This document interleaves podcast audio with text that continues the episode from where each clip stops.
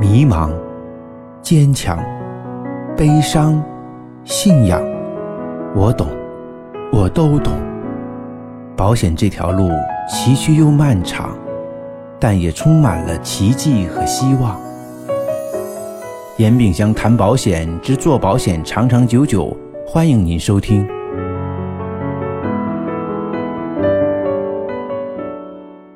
有伙伴问呐，客户拒绝了我，我还要继续服务和追踪吗？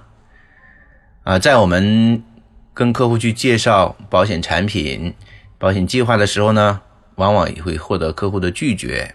那这种情况下，到底该怎么办呢？当然有两种态度啊，一种呢是持续跟进服务，另外一种呢就是放弃，寻找下一个。两种结果都有道理，也都可为。啊，关键呢是看你自己对客户的判断和选择了啊，没有哪一个更好的一种说法啊，这个是没有标准答案的。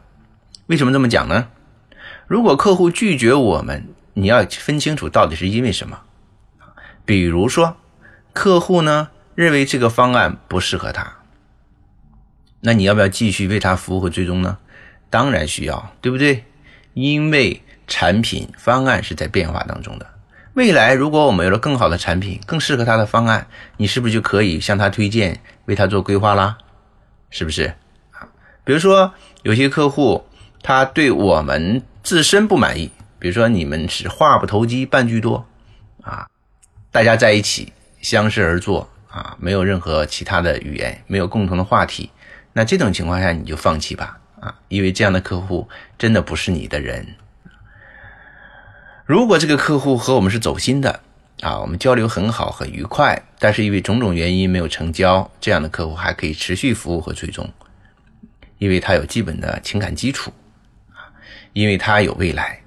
如果不是这样，我们的价值观相差很大，在某些原则性的问题上我们出现很大的分歧，那么你可以放弃他，因为必定啊，客户有太多太多啊，我们的业务是有界限的。所谓的界限，就是你这一生做的客户都是有限的，是不是？所以呢，要勇于拒绝啊，把更多的时间和精力用在值得付出的客户身上。物以类聚，人以群分啊，你总是能够找到你喜欢的和喜欢你的客户去服务和追踪。这呢是我的建议啊，希望呢能对这位朋友有一个特别好的参考。